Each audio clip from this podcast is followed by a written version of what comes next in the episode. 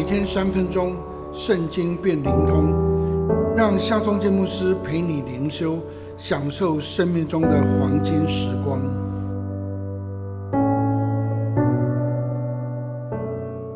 四世纪第十四章十九节，耶和华的灵大大的感动参孙，他就下到雅什基人，击杀了三十个人，夺了他们的衣裳。将衣裳给了猜出谜语的人，参孙发怒，就上富家去了。参孙爱上了一个非利士女子，不顾父亲的反对，不顾摩西的诫命，就要娶她为妻。嫁娶外邦人，连以色列人都不许可，何况是离俗归上帝的拿西尔人呢？在提亲的途中呢？参孙徒手撕裂了一只少壮的狮子。过了些日子，娶亲的途中，发现那个狮子的尸体里面已经结了蜂窝。参孙取了蜂蜜，边走边吃。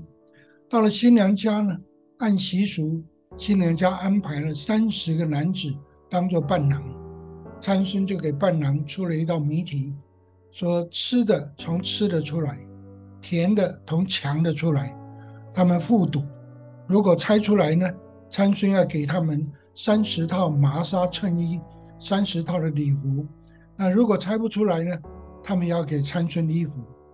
三十个伴郎实在猜不出来，只好胁迫新娘子去问谜底。新娘子向参孙哭闹，参孙只得把谜底告诉他。结果呢，三十个伴郎呢？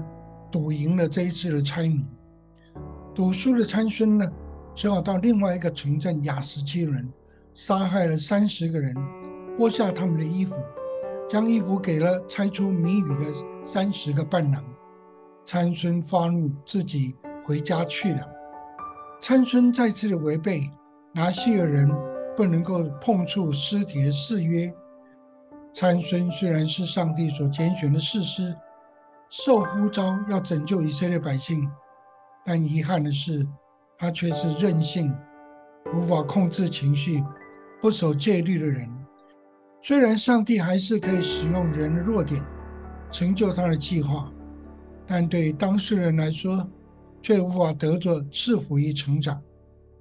你也是蒙拣选、受呼召的人，在完成使命的过程中，你可以遵照真理而行。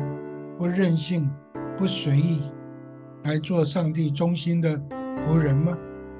让我们来祷告吧。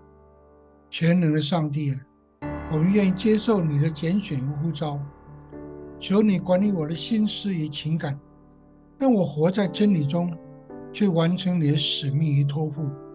奉靠耶稣基督的名祷告，阿门。